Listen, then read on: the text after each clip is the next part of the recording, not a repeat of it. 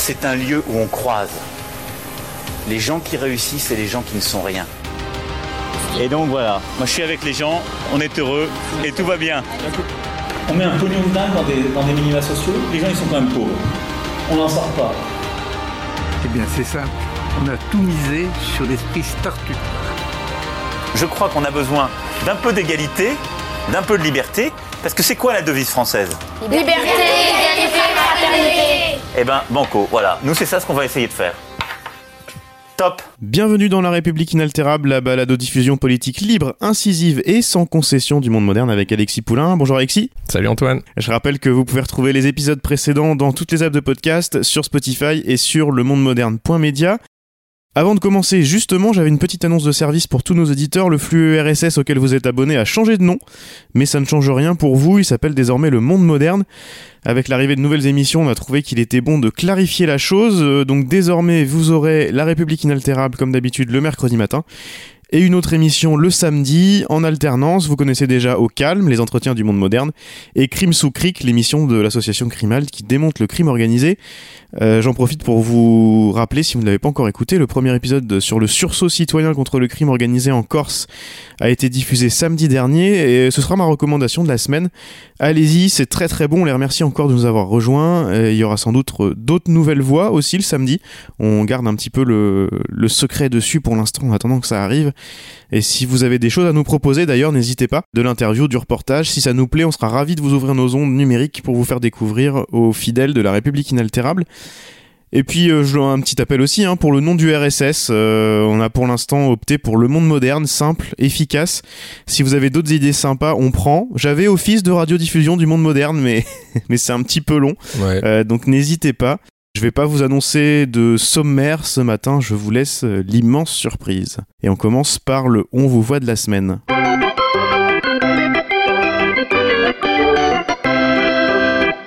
Vous voit, vous voit, vous voit, vous voit, vous voit, on vous voit.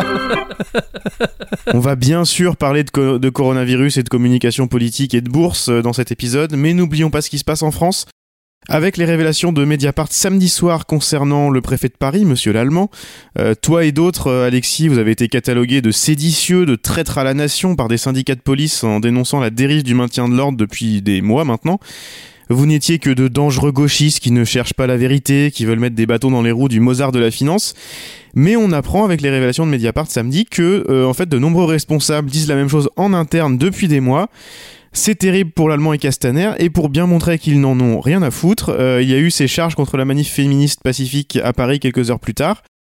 Les images que l'on a tous vues sont dégueulasses, mais les macronistes, Marlène Schiappa en tête, les justifient pour un tracé de manif non respecté et un dépassement d'heures. Le ministre de l'Intérieur a demandé un rapport et dans ce rapport, il est indiqué que manifestement le tracé de la manifestation n'aurait pas été respecté euh, d'après ce rapport et que Par, par ça qui par, aurait, les, par les manifestants? C'est ce qui est dit dans ce Par rapport et que ça aurait, voilà, que ça aurait euh, occasionné euh, eh bien l'effet que l'on voit là euh, sur les vidéos. Ça m'a rappelé la fête de la musique à Nantes, cette affaire. Bah, c'est exactement ça en fait. On a des ordres, euh, donc il faut, euh, c'est l'heure, c'est l'heure, et il faut bien rester dans le tracé délimité, sinon, euh, risque euh, grave d'atteinte à la personne, euh, risque physique, et c'est encore une fois ce qu'on a vu. Alors c'est vraiment euh, incroyable parce qu'il y a des façons hein, de disperser des manifs, et clairement euh, Didier Lallemand ne choisit pas la manière douce. Euh, il a dit qu'ils avaient appelé les portables des responsables et ça ne répondait pas. Donc portable qui répond pas, deux heures de dépassement de l'horaire, bam, les débarquent avec les matraques et faut euh, faut prendre le métro, même euh, pousser dans les escaliers avec tous les risques que cela implique. Il y a, y a euh, un, vrai problème, effectivement, dans, la façon de faire. D'ailleurs, je pense que les, différents corps de police en ont marre d'obéir à ces ordres euh, parce que certains euh, sont jugés dangereux. Tout simplement, c'était ce qui ressortait de l'article de Mediapart. Il y a quelque chose qui ne va pas dans cette gestion euh, du maintien de l'ordre. Ouais, dangereux et limite illégaux ces ordres-là. Euh, C'est ce qu'ils disent dans Mediapart. Oui, oui, illégaux, oui, tout à fait, euh, et, dangereux pour les, fonctionnaires de police. Et puis, euh, il y a le risque aussi de voir se créer une police politique, parce qu'on a entendu que ces féministes qui se faisaient tabasser elles étaient euh, antifascistes, gauchistes, euh, que c'était des Amazones excités, etc. Donc euh, politiquement, elles n'avaient pas le droit de manifester. Donc on les jugeait. C'était le cas de la, ministre Chiappa, mais c'est le cas aussi de la façon dont on traite les, partis d'opposition dans les différentes communiqués de presse de la préfecture. On voit bien qu'il parle des partis d'opposition, il parle du camp d'en face. Donc il est en train de se créer au sein de la police républicaine nationale une police politique euh, et, tout ça sans aucun contre-pouvoir, sans aucun contrôle. Euh, c'est extrêmement préoccupant, ça devrait tous nous préoccuper.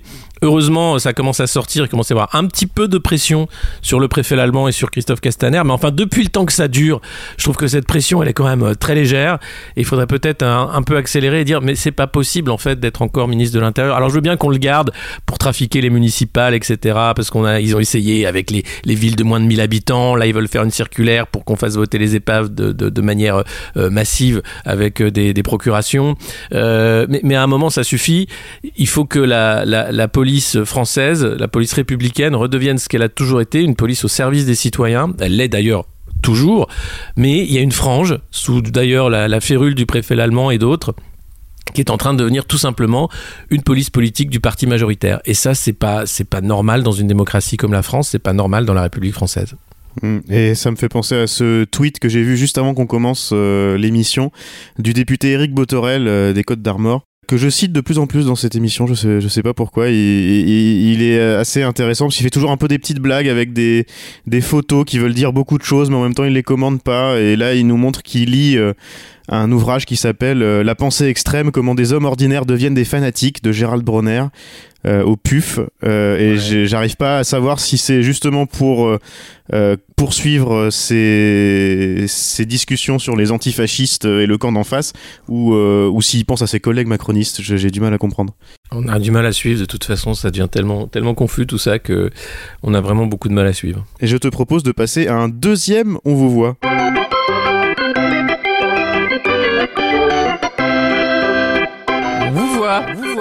Voit, vous voit, vous voit, on vous voit. Alors qu'on ne voit pas un peu de temps en temps le coronavirus, et puis euh, ceux qu'on voit, euh, c'est ceux qui le combattent. C'est très difficile de savoir ce qui se passe réellement dans les endroits touchés. Les communications gouvernementales dans les zones encore loin des situations chinoises et italiennes se veulent rassurantes, évidemment. D'un autre côté, les témoignages en provenance d'Italie font froid dans le dos, euh, et c'est cette incertitude, je crois, qui me fait le plus peur pour le moment.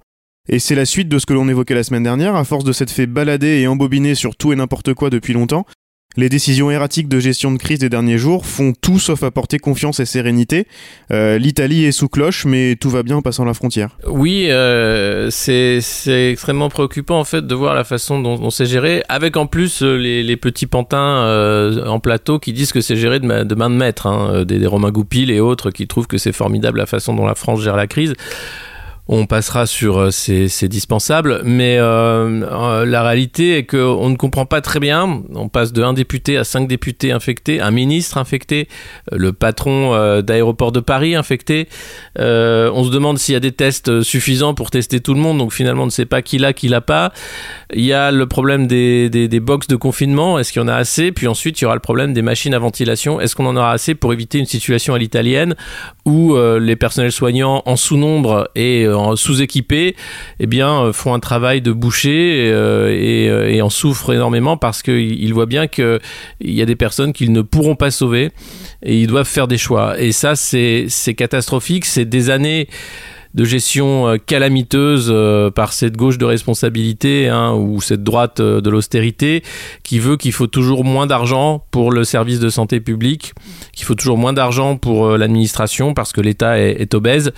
Mais quand une crise comme celle-ci arrive, s'il n'y a pas d'État, c'est le chaos. Et, euh, on voit bien que euh, le problème est là. Ce virus montre les limites totales euh, du modèle néolibéral qui nous a été vendu comme le modèle sans autre alternative. Or, ce modèle, il est létal, il est dangereux, il est celui qui fait que la pandémie est à nos portes, il est celui qui fait que l'épidémie est incontrôlable, que les soignants ne peuvent plus soigner, ne sont pas équipés, euh, on rappelle, il n'y a, pas assez de masques en France, c'est parce qu'on n'a pas choisi de, s'équiper, que les chercheurs n'ont pas pu faire leur travail. Quand le H1N1 était là, les chercheurs européens avaient eu des fonds pour commencer à travailler sur ces, épidémies massives de coronavirus. Eh bien, une fois la crise euh, passée, tous les budgets ont été coupés et il a fallu euh, se recentrer sur d'autres recherches. Si on avait continué ces recherches, peut-être qu'on aurait aujourd'hui euh, un plan de contingence, une solution, voire même des médicaments qui éviteraient ce genre de crise sanitaire mondiale. ce choix de l'argent perpétuel, ce choix de la pauvreté des moyens, de la pauvreté des gens, fait qu'on en est là. Et en Italie, si vous avez vu les dernières scènes, c'est 60 millions de personnes qui sont confinées aujourd'hui. C'est des prisons euh, avec des émeutes, avec des, prisonniers qui, qui, s'échappent armés. C'est euh, le inédit, c'est incroyable, c'est de voir qu'un pays se ferme parce qu'il n'y a pas d'autre solution. Euh, que de dire aux gens restez chez vous. Et finalement, c'est la gestion à la chinoise qui fait que la Chine a pu juguler cette, cette épidémie, c'est-à-dire c'est l'interdiction de, de, bouger tout simplement. Mais, mais ce virus, il est, vraiment incroyable dans, ce qui montre des limites du modèle qu'on veut nous imposer comme le seul. On a des ministres de l'économie comme Bruno Le Maire qui, tel Monsieur Jourdain, découvrent que finalement le capitalisme et la loi du marché n'est pas forcément la bonne chose en, cas de crise, qu'il va peut-être falloir euh, revoir aussi notre souveraineté en termes de, médicaments, qu'il va peut-être falloir contrôler le prix des gels hydroalcooliques. Mon Dieu, contrôler des prix, mais, mais, mais je croyais qu'il y avait une main visible du marché. Que se passe-t-il? Ces gens-là, euh, après des années de, de, de, de brainwashing, de, discours idiots sur euh, mais laissez faire l'économie, il faut plus de liberté au marché, etc., se rendent compte que c'est une impasse. Ils veulent pas le dire, bien entendu, parce qu'ils sont toujours payés pour, euh, pour faire plus de dettes, plus de marché de la dette et, rendre davantage le, job facile à la finance internationale. Mais ça suffit. Je crois que les, les, citoyens de tous les pays ont compris que ça suffit. C'est pas ça en fait qui va qui va nous assurer la sécurité ou la paix. Et pour revenir euh, à ce à la communication politique, j'ai l'impression qu'on a surtout deux camps, t'en parles un petit peu, et c'est assez compliqué avec toutes les infos qui nous arrivent de creuser pour comprendre vraiment la complexité du problème. On a ceux pour qui c'est la fin du monde, et les intérêts économiques Startup Nation et Ancien Monde pour qui c'est une petite grippe. Il faut surtout continuer à bosser et produire toujours plus. Et d'ailleurs, c'est assez fascinant, je sais pas si t'as vu, Donald Trump et Laurent Alexandre tweetent à peu près les mêmes choses à quelques heures de décalage horaire près euh, ces derniers jours, à base de statistiques soi-disant rassurantes. Euh, principalement, euh, il n'y a pas quasiment pas de cas de coronavirus, donc c'est pas grave, en oubliant de dire ce que tu disais tout à l'heure, que en fait pas grand monde n'est testé, donc c'est assez facile d'avoir des chiffres assez bas. Et pendant ce temps-là, Emmanuel Macron va dans des EHPAD pour faire passer le message qu'il ne faut pas aller dans les EHPAD, sous peine de mettre les résidents en danger. génial. Et il, descend, les Champs-Élysées en marche euh, avec Brigitte sous les caméras de ses disciples et entouré de nombreux gardes du corps. Euh, c'est quoi le message? Vous, pouvez compter sur moi, j'ai même pas peur? Enfin, moins peur que les Gilets jaunes en tout cas? Euh, les images étaient assez lunaires lundi. C'est l'image d'un président vraiment totalement déconnecté, je crois. Qui voudrait donner l'image du capitaine dans la tempête qui tient le bateau. Euh, mais qui euh, fait la pire communication politique jamais vue, je crois. C'est euh, le, coup des EHPAD, c'était incroyable de dire n'allez pas dans les EHPAD et être dans un EHPAD. Euh, le théâtre, le théâtre avec Brigitte, en disant sortez au théâtre parce que c'est pas grave. Euh, et puis euh, ces conseils de guerre hein, qui se répètent tous les tous les dimanches soirs en disant voilà là on est sur le pont, on va faire un truc, c'est génial. et puis le lendemain descendre les Champs Élysées entouré d'une garde prétorienne pour dire que voilà les Champs Élysées m'appartiennent. Hein, les gilets jaunes sont loin, c'est fini. Les investisseurs n'ayez pas peur, regardez on peut faire du shopping dans les Champs Élysées. Alors il y allait pour la bonne cause, hein, c'était pour l'ouverture de, du, café joyeux qui est, un, café qui emploie des, personnes handicapées. Euh, et donc, euh, c'était vraiment louable. Mais cette communication autour de ce, ce, petit voyage, hein, parce que c'est un voyage pour lui de visiter comme ça les Champs-Élysées, parce que l'Élysée est juste à 200 mètres, hein, mais bon, le, temps de remonter, d'avoir. C'est une learning expedition. Ouais, voilà, c'est. Et, et, et, le message est soyez rassurés, investisseurs, touristes, français, regardez, euh, on, peut, on peut euh, se balader sur les Champs-Élysées, on n'a pas bloqué le pays, nous. Euh, et puis, on a une gestion de crise en parallèle qui est totalement illisible avec euh, une gestion au jour le jour, de dire bon ben on s'occupe des clusters, mais c'est complètement illusoire de croire qu'il y a des clusters. Enfin, à partir du moment où on est, alors, ils veulent pas déclarer le stade 3 de l'épidémie, mais on y est malheureusement. Euh, c'est ce principe de dire qu'une personne infectée en infecte 10 quasiment, je sais pas, c'est exponentiel, j'ai pas les chiffres exacts, mais ce virus est extrêmement virulent sur le, principe de passer d'un humain à un autre humain. Et on ne veut pas fermer les écoles, et on interdit les événements de, de 1000 personnes, mais avant c'était 5000, on sait pas trop. Euh, les matchs de foot vont jouer euh, à huis clos, enfin c'est lunaire. mais il faut surtout continuer de prendre les transports en commun, d'aller travailler dans les tours à la défense, hein, ça faut pas s'arrêter. Même si les entreprises ont compris et elles, elles, mettent en place quand même des solutions de télétravail, on a un exécutif qui fait comme comme si finalement cette crise allait passer, comme si aussi le système de santé était en, pleine forme. Euh, moi, j'ai eu des trolls euh, sur les réseaux qui m'ont dit Ah, mais ma soeur est médecin, euh, c'est très bien ce qui se passe, faut faire confiance, etc. vous dites n'importe quoi. Je dis Bah écoutez, moi je veux bien entendre votre sœur. Il fait Oui, je lui demande, pas de problème. Depuis, j'ai pas de réponse, mais j'aimerais bien entendre cette fameuse sœur médecin d'un des trolls qui, macroniste qui m'a qui m'a attaqué sur ce que je relayais. Hein. c'est même pas moi qui, parle, mais je relayais des, des mots d'autres soignants qui disaient que par contre c'était le bordel. Euh, donc j'aimerais avoir des, nouvelles rassurantes aussi. Alors il y en a des nouvelles rassurantes effectivement, et pas seulement de chez Laurent Alexandre et, Donald Trump, euh, mais il y a le fait que euh, en, Chine, avec cette politique volontariste, ils ont réussi à juguler l'épidémie. Il y a le fait qu'il y a quand même plus de gens guéris que de gens qui en meurent. Oui, en faisant attention avec la Chine quand même, euh, en faisant attention, Laurent Alexandre et compagnie sont contents. Euh, il y a quand même deux, deux points un peu étranges là-dedans. Le premier, c'est de leur faire remarquer que si la Chine est là, c'est parce qu'ils ont tout mis en pause pendant un moment. Ce qui, euh, ce qui justement, ils servent de cet argument-là pour dire il faut surtout pas mettre en pause chez nous parce que ça se calme. C'est un peu étrange. Et, et, aussi, bon, après, que, valent, que valent les chiffres donnés par la Chine? C'est ça, ça on, ne sait pas vraiment ce que valent les chiffres compte tenu de, euh, de la mise sous, quarantaine ou, ou, en prison des journalistes blogueurs ou des journalistes indépendants dans ce pays. Mais, euh, mais euh, enfin bref, l'idée que ça donne, c'est que finalement on est surinformé sur ce Covid-19 avec plein de messages de attention, que faut-il faire, il faut bien éternuer dans son coude, etc. Mais on n'en sait pas plus, on a l'impression de ne pas savoir. alors il y, y, a cet effet chaîne d'infos en continu, donc on va nous dire combien d'infectés, combien de morts, combien de machins, combien de trucs sur les chiffres mais sur le, travail euh, en parallèle pour euh, sortir euh, un vaccin, sur qu'est-ce qui soigne, qu'est-ce qu'il faut faire pour éviter la prévention, etc. on a les messages du gouvernement, mais la réalité, c'est qu'on a un ministre de la Culture qui, qui l'a chopé, on a un patron d'aéroport qui l'a chopé, on a, on a cinq députés, donc on a peut-être un cluster à l'Assemblée nationale, qu'est-ce qu'on fait? Et puis, ce, cette crise a... Et peut-être parce que ces gens-là sont plus, sont plus facilement testés aussi systématiquement. Oui, bah, c'est des métiers où on rencontre beaucoup de gens, donc évidemment ils, ont plus de, risques euh, parce que c'est des métiers de contact. Mais, euh, mais, que dire des soignants euh, qui n'ont pas de masque? Est-ce qu'on a un chiffre sur le nombre de soignants qui, sont infectés ou qui vont l'être? Enfin, je ne sais pas, ça peut être extrêmement dangereux. Les, médecins généralistes s'en plaignaient, eux sont en première ligne, sont pas équipés. Les, gens dans, les services d'urgence non plus, dans les hôpitaux non plus. Le 15 est saturé. bref, il y, a... alors ça va parce qu'on n'est pas encore dans les chiffres à l'italienne, mais si on y arrive, j'ai peur qu'on ait une situation assez similaire à ce qu'on qu'on voit en Italie en ce moment. Donc c'est très dommageable et, c'est très dangereux. Euh, et puis euh, et puis pourquoi, enfin si, on se concentre sur cette crise sanitaire, alors arrêtons arrêtons s'il vous plaît euh, les débats idiots sur cette réforme des retraites que plus personne ne veut. Euh, je crois que c'est, il y, a des priorités à avoir, quoi. Donc euh, c'est. Bah, la priorité, on l'a vu, hein, dès la semaine dernière, toute la startup nation était vent debout pour essayer de limiter l'impact du virus sur l'économie. On a encore eu la confirmation que le nouveau monde est en fait la fin de l'ancien. J'ai vu des macronistes qui sont en train de s'en rendre compte d'ailleurs. C'est ceux-là n'ont pas inventé l'eau chaude, je crois. Bruno Le Maire a fait tous les plateaux en ayant une pensée pour les entreprises. Alors évidemment, euh, en tant que ministre, c'est son rôle. Euh, on a entendu moins quand même. Euh, on n'a pas entendu avoir autant de compassion pour les victimes. un point positif tout de même, il a retrouvé l'usage du mot solidarité. Hein, c'est la solidarité pour pour le CAC 40 notamment.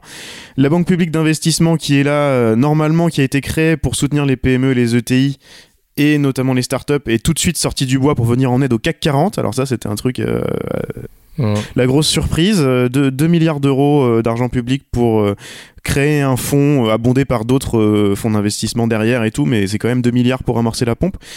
Et lundi, euh, patatras, les marchés financiers qui s'effondrent. Alors ça, je voulais en parler un petit peu avec toi parce que il euh, y, a, deux choses. La, première, c'est qu'évidemment, euh, le coronavirus n'est pas étranger à, la chute, mais c'est quand même pas la cause principale. La cause mhm. principale, c'est ce qui s'est passé avec le, la guerre du pétrole menée par l'Arabie Saoudite. Deux choses. La première, on savait depuis longtemps qu'il y avait une crise financière qui allait arriver. On savait pas d'où ça allait péter, mais on savait bien que ça allait venir ton avis un petit peu sur ce qui se passe là parce que euh, ce que fait l'Arabie Saoudite, c'est ce que craignait un peu tout le monde, et c'est aussi pour ça que beaucoup de, pays euh, dans le monde étaient sympas avec l'Arabie Saoudite pour pas qu'il pour pas qu'il fasse ça. Euh, et ben il l'a fait. Donc on, rappelle hein, une guerre du pétrole assez assez basique. L'Arabie Saoudite va inonder le marché et baisser ses prix.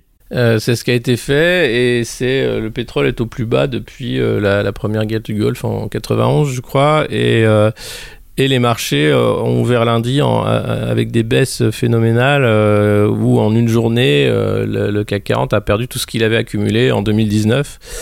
Donc cette finance de cet argent magique hein, qui, est scriptural, qui n'existe pas, s'en va là. Alors ça n'affecte pas l'économie réelle, pas encore, euh, donc euh, c'est juste une crise euh, de, de, de, moutons de panurge de la finance comme on en connaît souvent. on parle aussi de régulation du marché puisque le marché avait besoin de se réguler parce que c'était un peu n'importe quoi. Donc voilà, on se dit naturellement ça va se faire. N'empêche que la Fed injecte 150 milliards par jour pour tenir le, truc et que les, les, prêts puissent être remboursés et les dettes honorées avec du vrai argent et non pas de l'argent magique. Et puis euh, et puis, on, alors, on ne sait pas où ça va aller, c'est que le début. Euh, mais le fait que la Chine se soit arrêtée, euh, c'est euh, ça montre l'importance de la Chine dans l'économie internationale. Euh, c'est au-delà d'être l'usine du monde, c'est vraiment c'est les premiers acheteurs de LVMH. D'ailleurs, c'est grâce à LVMH que la France a envoyé 17 tonnes de matériel médical, de masques, de protection, etc. à la Chine en février. donc LVMH sait où mettre son argent. Les clients sont chinois majoritairement. donc c'est des touristes aussi. C'est donc l'arrêt de la Chine, c'est l'arrêt du monde. C'est bien la preuve que c'est l'empire du milieu. Et c'est bien la preuve que c'est un petit monde fragile parce que, voilà, un, virus comme celui-là, euh, même avec euh, les rodomontades, les postures de Matamor, des Trump, des Macron et des autres, on voit bien que euh, toute l'économie est en suspens, qu'on ne sait pas où on va et que c'est extrêmement extrêmement incertain tout ça et que la finance finalement c'est vendre du vent c'est-à-dire qu'on fait comme si le futur était prédictible euh, or, le futur est toujours incertain. Et preuve en est avec ce qui se passe aujourd'hui, c'est que le début. Et finalement, pour les marchés, euh, c'est pas plus mal que ça pète dans ce, dans ce contexte-là, euh, puisqu'ils vont pouvoir venir nous dire, oh mais regardez, c'est, c'est pas du tout parce qu'on a fait n'importe quoi depuis, depuis plusieurs années, c'est juste que oh, c'est, la faute, c'est la faute du virus, donc aidez-nous, aidez-nous. Oui, enfin, de toute façon, que même s'ils font n'importe quoi, on les aide. Hein. C'est le, premier réflexe de la BCE, c'est faites quelque chose. Hein. Oui, il va falloir euh, injecter de les liquidités, c'est ce que fait la Fed. Enfin, ce système-là vit sur le dos de la bête. C'est-à-dire qu'à partir du moment où on fait de l'argent et des profits ils sont privatisés, ils sont captés par une minorité d'humains. À partir du moment où ça devient des pertes et que le truc est extrêmement dangereux, on fait appel à la masse pour dire allez, il faut payer parce que si jamais ça, ça s'écroule, alors vous allez être vraiment dans la merde. Euh, ça commence à se voir. C'est, euh, scandale financier sur scandale financier. On a beau avoir les Panama Papers, les LuxLeaks, on a beau savoir ce qui se passe dans les paradis fiscaux, on a beau savoir que les banques utilisent massivement les paradis fiscaux ou les entreprises du CAC 40 ou autres, rien ne change. Scandale après scandale. De 2008 à aujourd'hui, rien n'a changé. On a régulé peut-être un petit peu mieux pour dire qu'on régulait un petit peu mieux. La réalité, c'est que les bonus explosent toujours autant, les profits, c'est toujours n'importe quoi, et que la bad bank est toujours euh, au cœur du système financier international. Euh, euh, et, ça, c'est rien ne va changer. Il n'y a pas de volonté politique. Et, et en temps de crise, c'est simple, on ira piocher dans les économies de tout le monde pour sauver un système qui n'a pas à être sauvé, qui est un système complètement bidon, quoi. C'est une chaîne de Ponzi mondiale. Ça allait être ma, dernière question justement. Est-ce que c'est possible que ça se passe différemment bah, des crises précédentes de 2008 notamment, et que bah tant pis, euh, stop quoi, stop, on n'en peut plus. Bah, ça se passera, se passera pas comme en 2008. En 2008, c'était euh, sur des produits financiers euh, foireux hein, qui, ont, été revendus, les, subprimes où on vendait de la dette de pauvres comme étant de l'argent magique. là, on est vraiment sur un ralentissement de l'économie mondiale. Donc c'est quelque chose qui, qui, pas tout à fait le même sur la mécanique. Euh, c'est pour ça qu'on parle du fait que ça n'affecte pas aujourd'hui l'économie réelle. Après, il y a le problème du pétrole. Euh, effectivement, euh, si une guerre du pétrole s'ajoute à, un virus, à, une guerre économique, euh, enfin, c'est ce que je disais il y, a, une semaine. Enfin, on est en train de vivre une crise écologique, une crise sanitaire, une crise humanitaire avec les, réfugiés à la frontière grecque, une crise sociale avec les gilets jaunes depuis deux ans, avec dix pays qui étaient dans la rue parce qu'ils en ont marre des oligarchies, et, et une crise démocratique avec des démocraties qui sont extrêmement faibles et, et, manipulées. je crois qu'on est en train de vivre tout simplement l'effondrement en direct. Alors c'est par palier, euh, évidemment, mais toutes ces crises accumulées ne montrent qu'une chose. Le monde d'hier a vécu. Et le fait qu'il se raccroche aux branches comme il le fait aujourd'hui, c'est le moment Gramscien. C'est ce moment où, euh, entre le monde d'hier qui ne veut pas mourir et le monde de demain euh, qui n'arrive pas à naître, c'est ce moment de clair-obscur où surgissent les monstres. Et on les voit bien, les monstres. Et c'est ce moment-là, parce qu'ils s'accrochent aux branches, parce que cet ancien monde ne veut pas mourir, parce qu'on ne veut pas faire tabula rasa et dire ça ne peut pas continuer comme ça. Ce système-là, il est bien ce que je viens de dire. Il produit de la crise sociale, de la crise écologique, de la crise économique, de la crise humanitaire. Ce système-là n'est ne, pas un système de, du bonheur, n'est pas un système du win-win, euh, comme la Startup Nation aime à le dire, où tout le monde y gagne. Non, 1% de l'humanité propriétaire de 60% des richesses. Mais mais, mais d'où c'est possible? D'où c'est normal? Et donc tu penses que le coronavirus peut précipiter la fin des derniers monstres euh, de, de l'ancien monde? Non, parce que c'est extrêmement résilient. Enfin, on, on, a, on a des Christine Lagarde un peu partout, euh, des, des, gens qui sont là pour tenir le système, pour faire en sorte qu'il va pomper, pomper, pomper jusqu'à en crever. Euh, donc l'idée, c'est d'aller jusqu'au mur. Euh, c'est pas, c'est pas, c'est pas d'arrêter de freiner euh, et puis de prendre la porte. Non, non, c'est de se prendre le mur. Ces gens-là sont payés pour prendre le mur, donc ils vont faire leur boulot jusqu'au bout, euh, sachant que c'est un boulot de de, de, de, sagouin. C'est vraiment pour empêcher en fait la naissance d'autres solutions, d'autres façons de répartition. Dès qu'on a un discours qui commence à dire, comme le fait Bernie Sanders, il va falloir que les riches payent leur juste part parce que ça suffit. Euh, on est vu comme un dangereux euh, révolutionnaire communiste.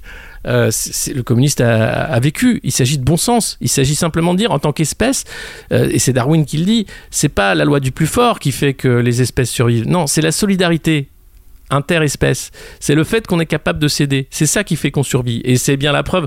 Qu'est-ce qu que dit Bruno Le Maire en temps de crise? Il parle de solidarité. Le reste du temps, il parle que de compétitivité. La compétitivité, elle est le danger, elle est le fait que, alors peut-être qu'il y a une émulation, il y a quelque chose, on va dire, c'est bien pour les consommateurs, c'est bien pour euh, l'innovation, la création, etc. Ça a ses limites. Euh, ces limites, elles sont là, elles sont dans l'organisation simplement des sociétés humaines. Aujourd'hui, euh, bizarrement, on a plus peur de la machine en disant attention, j'ai peur de ce monde inhumain qui arrive avec les algorithmes, la société de contrôle, etc., les machines qui vont gouverner. Mais non, aujourd'hui, on a des humains totalement déshumanisés qui gouvernent. Il est là le problème. Le risque, il vient de l'humain, il vient pas de la machine. Si un humain humaniste utilise des machines, il en fera un bon outil. Si on a les déshumanisés actuels qui utilisent les machines, alors ils vont faire la société de contrôle, alors ils vont faire évidemment les pires dystopies euh, autoritaires, totalitaires qu'on qu peut imaginer. Top